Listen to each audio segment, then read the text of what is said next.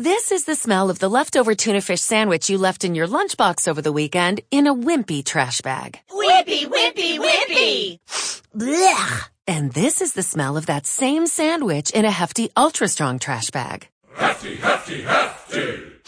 Ah, smell the difference? Hefty Ultra Strong has Arm & Hammer with continuous odor control, so no matter what's inside your trash, hmm, you can stay one step ahead of stinky. And for bigger jobs, try the superior strength of Hefty Large Black Bags.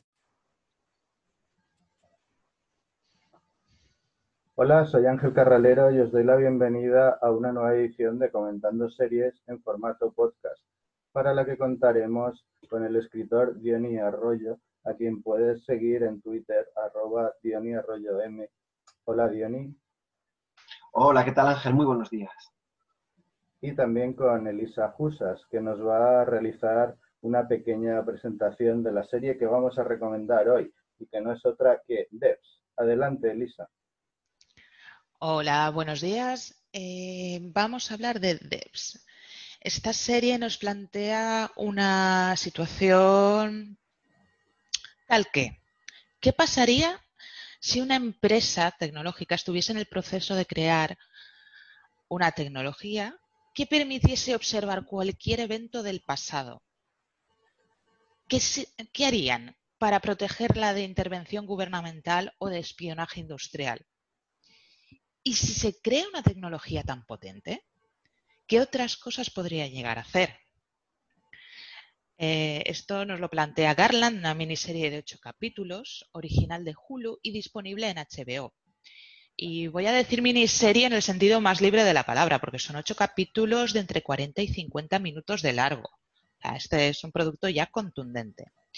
La estrenaron el 5 de marzo y la han finalizado el 16 de abril, con lo cual ya la serie está terminada y por lo que he podido leer, no hay expectativas de una segunda temporada. Es una historia ya cerrada. Este, este producto ya es para que no lo acabemos del tirón y ya lo meditemos. Creo que Diony tenía comentarios sobre Garland y el estilo, ¿correcto? Eh, sí, efectivamente. Eh, sí que me gustaría hablar del estilo y del ritmo, porque su director, Alex Garland, ha optado por un ritmo eh, lento, pausado, reflexivo, y si me permitís la expresión, muchos espectadores nos comentan que, que es un ritmo casi soporífero.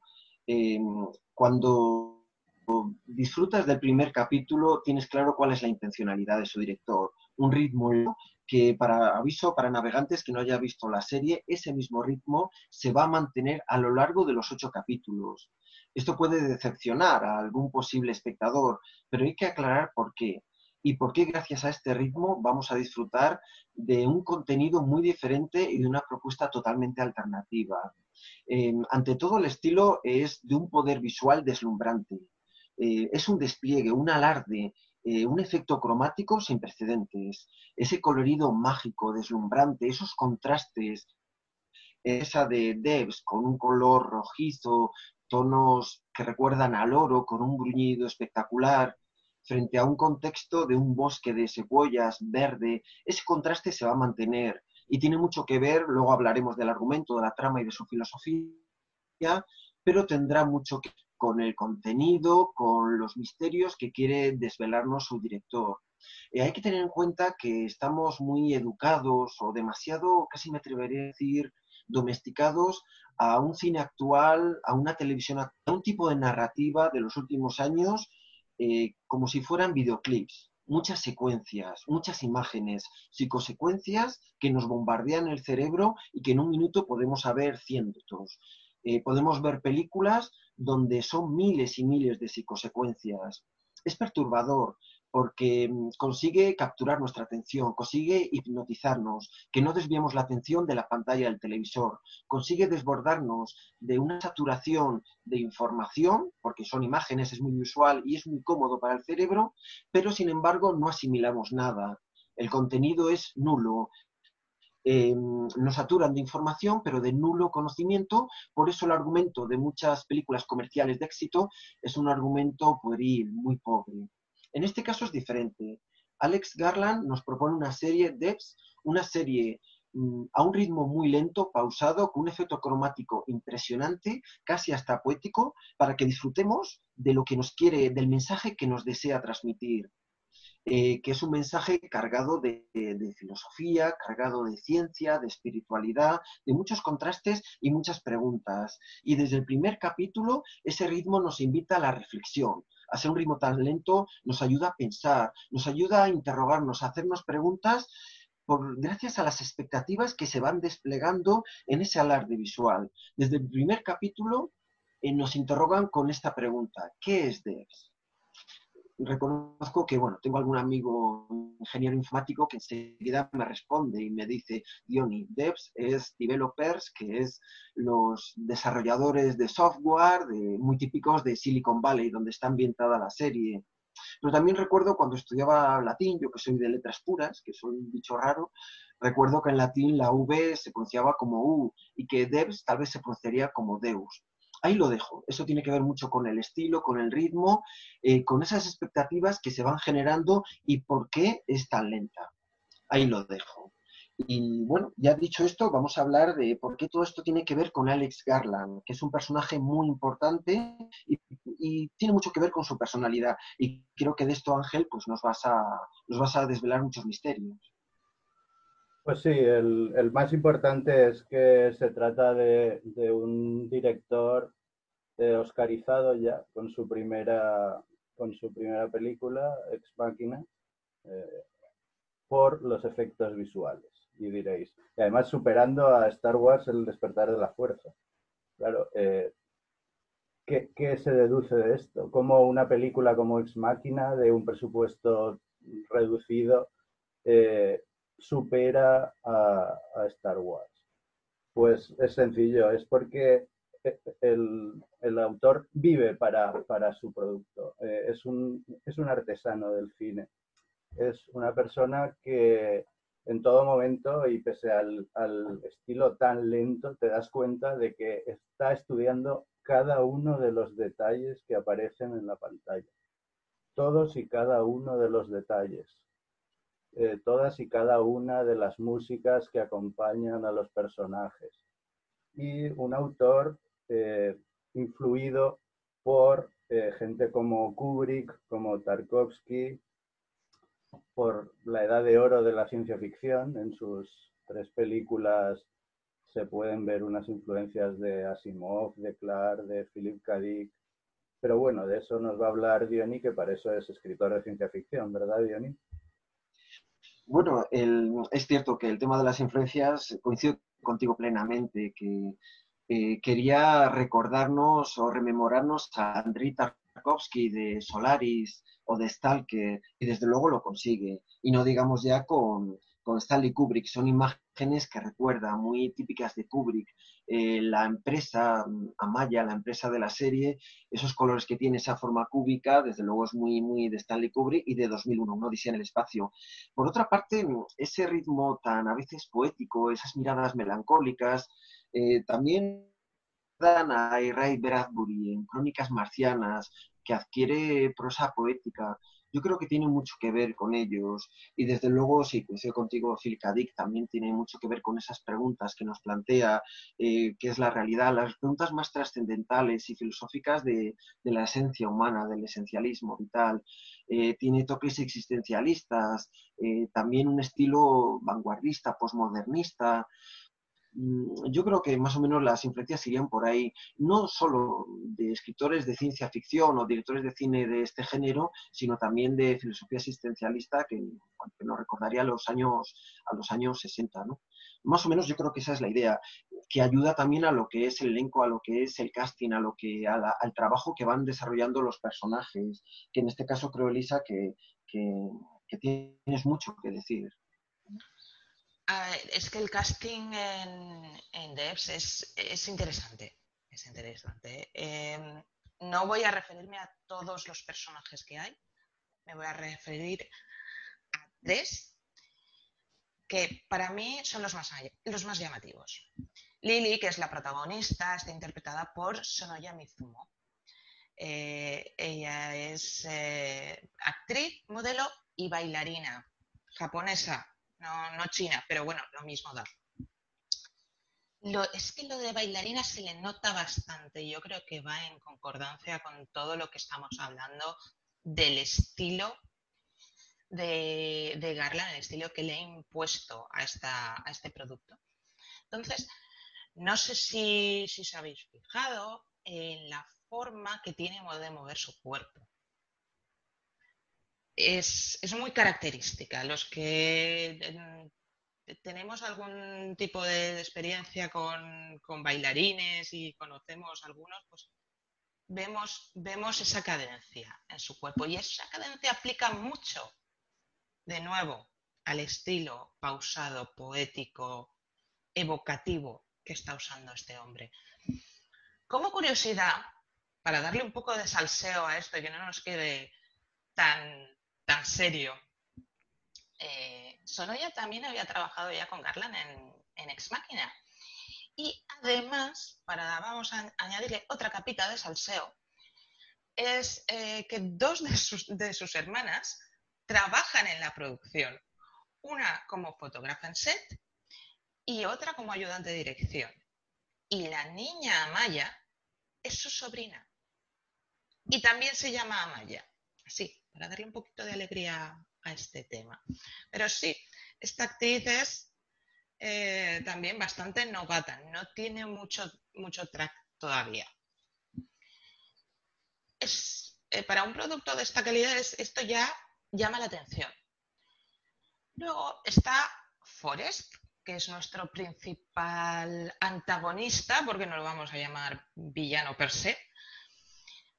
Eh, está interpretado por Nick Offerman.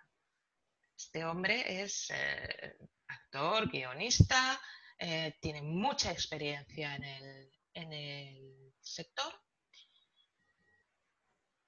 pero su papel más, significativo es el de Ron Swanson en la serie Parks and Recreation. Este hombre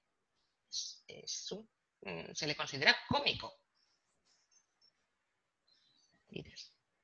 Y, y lo han puesto en un papel altamente dramático.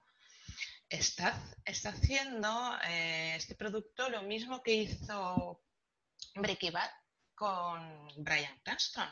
Uf, perdón, Brian Cranston. Entonces, demostrando que el actor no tiene por qué ser encasillado. Las capacidades de, la profesión de, de, los actores no están siempre reflejadas en lo que han hecho previamente. Como punto curioso para este señor, además de ser actor y guionista, es carpintero. Y tiene un negocio paralelo. Al respecto, hace botes, entre otras cosas.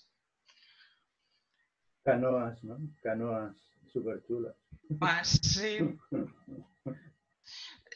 Dices, mira, punto divertido, de que no solo es un actor estupendo que nos hace reír y en este, en este caso no, nos provoca otro tipo de emociones, sino que además hace canoas, míralo. Y la, la elección de casting que me ha parecido más curiosa y me ha llamado más la atención ha sido la de Lyndon. Lyndon es, este, es un joven ingeniero informático que no es un personaje principal per se, pero digamos que está muy cerca, y es interpretado por Kaylee Penny.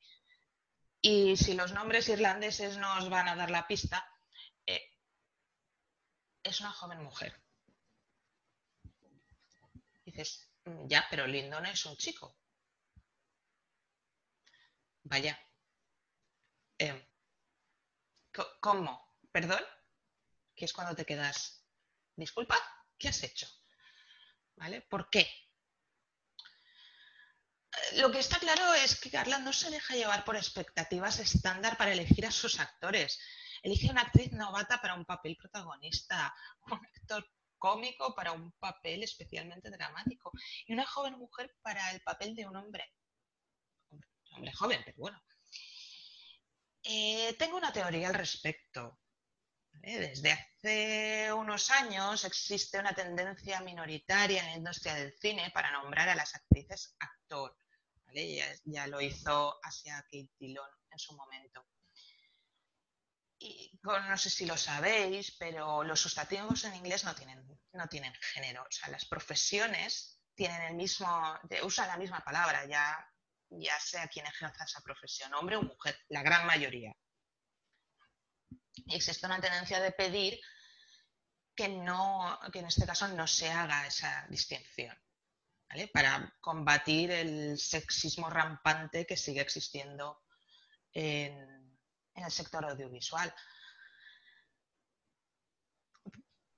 Yo creo que podríamos, haberlo interpretado así, pero eh, me da la impresión que Garland no va por ahí. Garland está intentando elegir al mejor actor para hacer el papel independientemente de, de todo. No le cambia el sexo al personaje para tener el actor seleccionado. Emplea mejor actor independientemente del sexo que sea.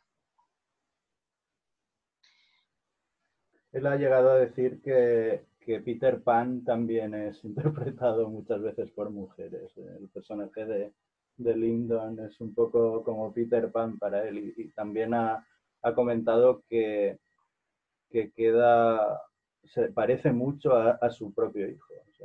Le, tiene mucho cariño al personaje. Mira, puede venir, eh, o sea, es, es, un, es una, una herramienta intelectual tan válida como cualquier otra. Pero este descarte de la sexualidad como elemento narrativo se traslada a la pantalla en muchas otras cosas. Eh, es en la manera de que se presentan los actores. En este caso, especialmente las actrices. Eh, a pesar, por ejemplo, de que sabemos que Lily tiene una vida afectiva con un componente sexual, en ningún momento se la sexualiza. Vía vestuario, vía maquillaje, nada. Todo el vestuario es neutro, informe, líneas rectas, colores eh, nada llamativos hasta el punto de que la actriz tuvo que usar peluca para llevar ese pelo corto a lo chico, a lo chico entre comillas. Luego también está Katy, que podemos intuir que tiene una vida afectiva, pero tampoco en ningún momento se muestra en cuestión de vestuario eh, prendas que puedan realzar o em, llamar la atención sobre sus rasgos sexuales. Lo dicho, se podría, se podría leer como una intencionalidad feminista por parte del creador, pero creo que eso sería un error. ¿vale? Sería una parcialidad del momento sociocultural en el que nos encontramos.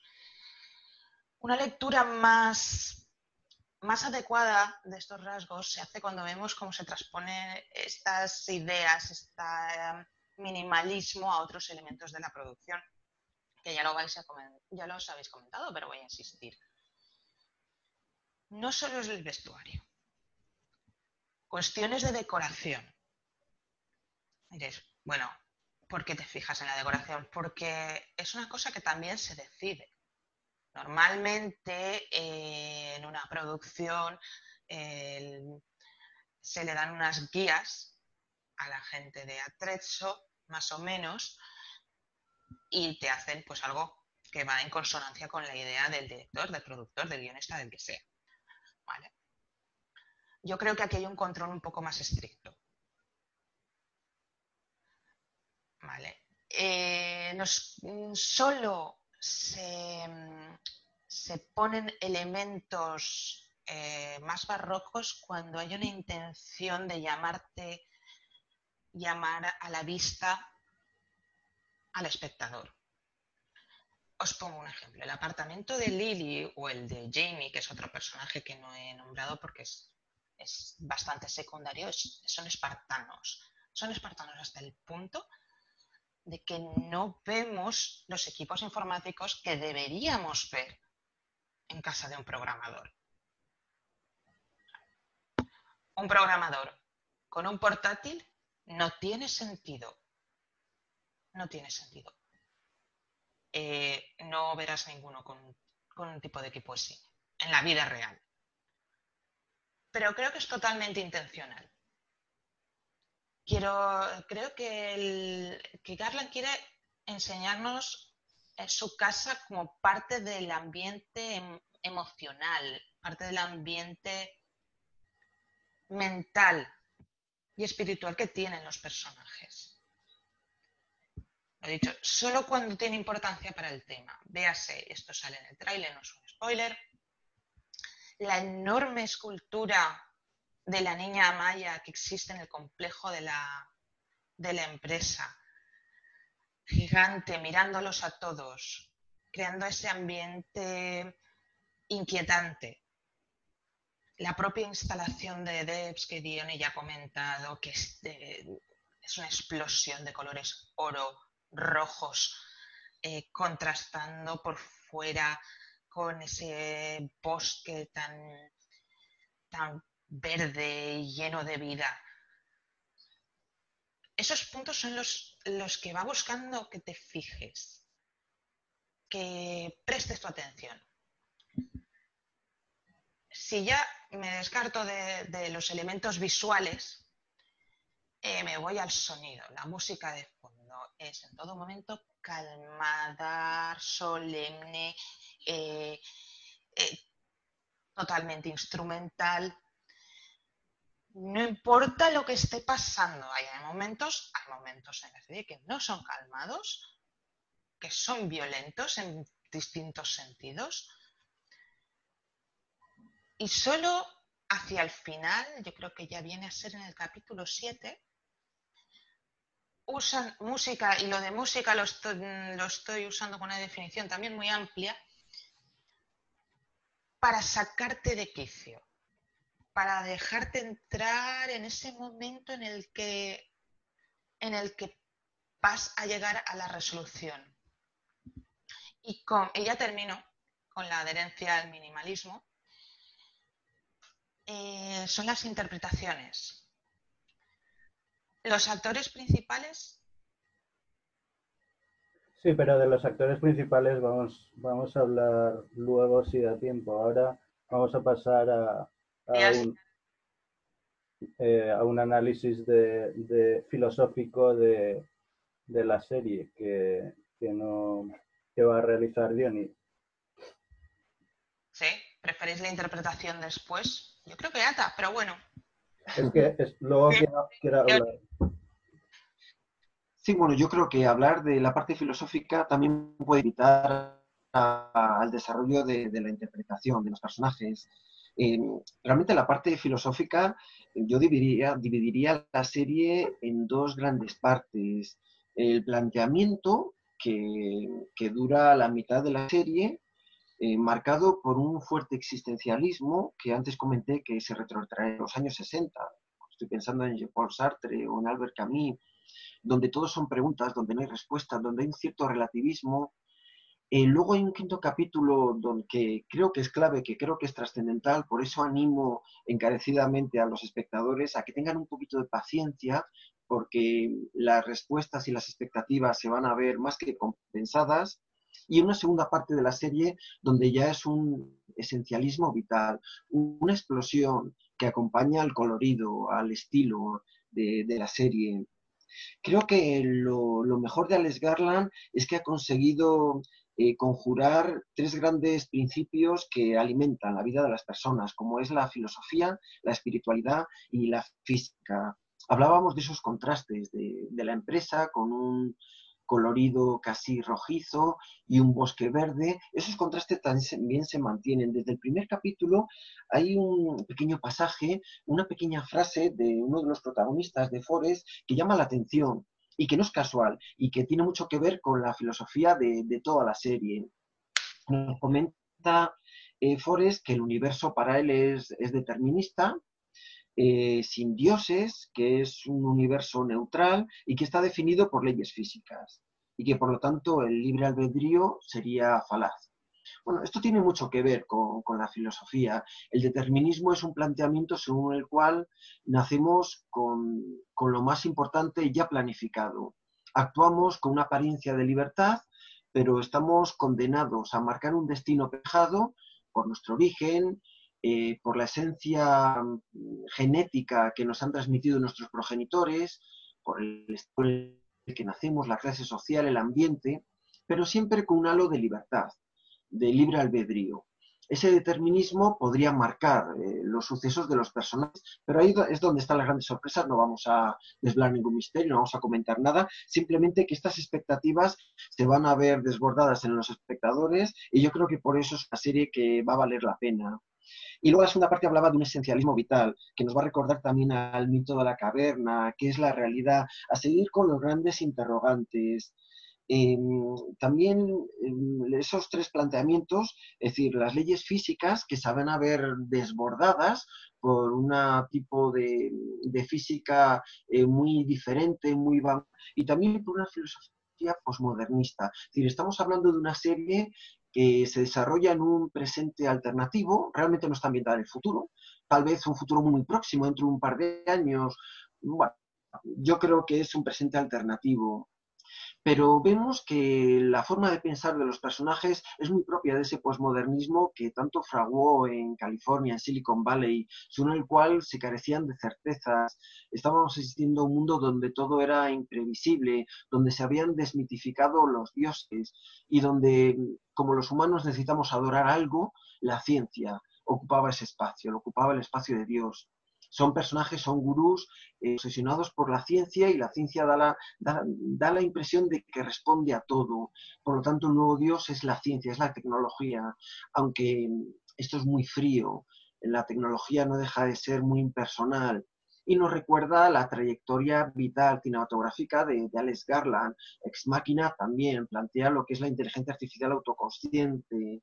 Mm, está muy, muy reñida esa ciencia frente a una espiritualidad que no termina de marcharse porque la humanidad en cierta medida lo necesita y que en esta serie va a cobrar un, un papel fundamental, no solamente en la estética, sino en, en, lo que va a ser el argumento, que aquí no vamos a entrar, pero va a tener mucho que ver.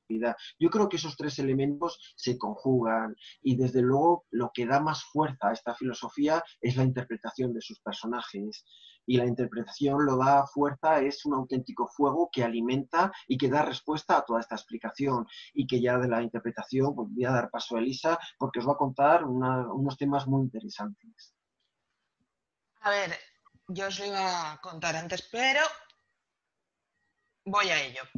Eh, es, va en coherencia con este minimalismo estético en, que es que se ve en todos los momentos, en todos los, aspectos de la, de la, producción.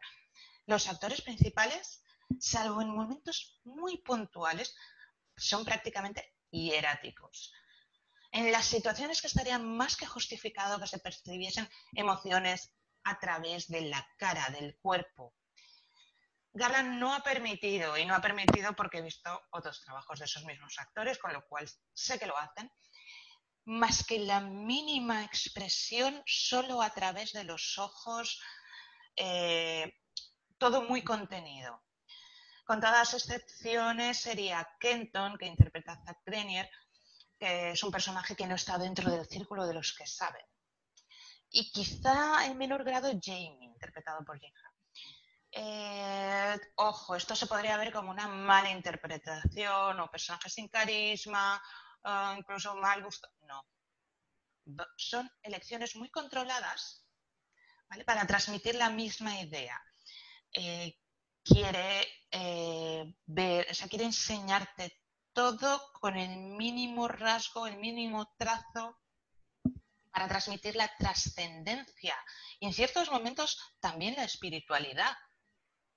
Ese, ese espíritu solemne que lleva todo el producto, que es que lo convierte en un producto muy coherente del principio a fin. no quiero entrar más en la interpretación porque mm, aquí me arriesgo a entrar en el spoiler. Y quizá aquí ya tendríamos que entrar más en el argumento, ¿no? Bueno, sí que podemos decir que, que Garland ha quedado muy contento con el reparto, tanto que, ha indicado que, va a realizar otro proyecto con los mismos actores. No se sabe cuándo ni, cómo, pero está contentísimo. Eh, ha descubierto, curiosamente, ha descubierto a Nick Offerman porque él no sabía que, era un actor tan conocido por lo que ha comentado, no había visto Parks and Recreation y no lo veía como un actor de comedia. Él ha visto algunas películas independientes de Offerman y, bueno, la verdad es que en cuanto dijo que quería trabajar con él, Offerman eh, estaba encantado y, bueno, eh, la verdad es que han, hecho un... Ah, recomiendo algunas entrevistas que hay ambos en, internet, la promoción la han hecho sobre todo ellos dos y la verdad es que son, son muy chulas. Bueno, Offerman siempre es interesantísimo en las entrevistas, además, eh, si no sabéis inglés, están subtituladas en castellano, bueno, muy, chulo todo lo que dicen. Y hablan del tema de, la, de las familias, de las grandes familias de la tecnología que comentabais antes, son como monarquías de nuestros, de nuestros tiempos. En, eh, en realidad estamos ante, ante un juego de tronos ¿no? entre las empresas tecnológicas, aunque aquí pues parece que, que, la de Forest es la que, la que domina, ¿no? está muy avanzado, eh, o sea, está logrando cosas increíblemente avanzadas y bueno, no hemos hablado de, la, el lugar, la diferencia entre naturaleza y ciencia que se ve reflejada perfectamente en, la propia empresa, en el escenario en el que se encuentra la empresa. Eh, hay ciencia, porque claro, están eh, creando un ordenador o tienen un ordenador que es el más importante que hay en el mundo, con diferencia, es una especie de, de multivac de Asimov. Eh, hay muchos comentarios que señalan que Asimov escribió una historia que se llama El pasado muerto, que eh, seguro que Garland ha leído y le ha influido, esa, historia en concreto de Multivac, un, gran ordenador que Asimov eh, utilizaba muchas veces en sus, en sus obras. Eh, luego, por ejemplo, en Star Trek también hemos visto, bueno, Asimov era, era consejero de, de Star Trek, bueno, consejero, era, era uno de los asesores principales a nivel de ciencia ficción de Star Trek y, ahí también vimos muchas veces la, la importancia de, de, los ordenadores y la diferencia, diferencia, pero también cercanía de la naturaleza con la, con la máquina. Y bueno, hablábamos de, de Ex Máquina, pero no hemos hablado de Aniquilación, que también es muy interesante.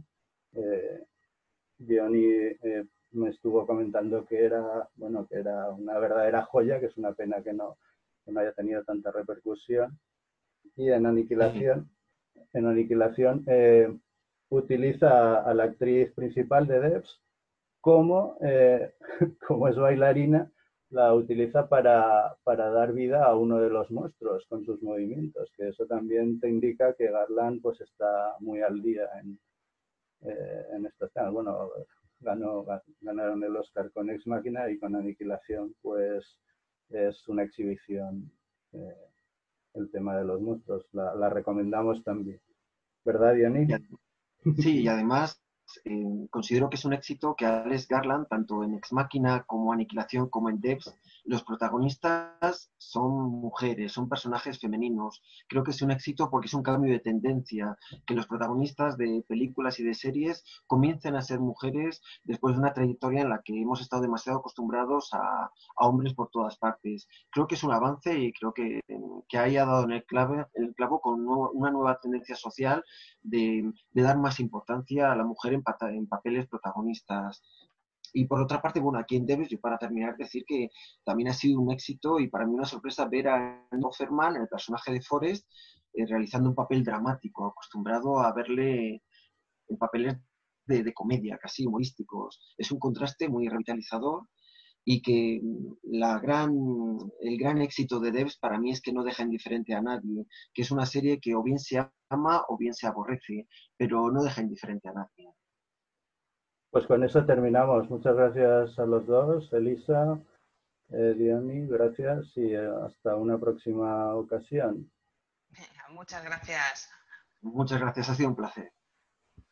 Un saludo. This is the smell of a warm three day old egg salad sandwich in a wimpy trash bag. Wimpy, wimpy, wimpy! Blech! And this is the smell of that same sandwich in a hefty, ultra strong trash bag with new Fabuloso lemon scent. Hefty, hefty, hefty! smell the difference? When life gives you stinky, get Hefty Ultra Strong with new Fabuloso lemon scent. It smells like clean, freshly picked lemons. So no matter what's inside your trash, you can stop the stink and smell the lemon.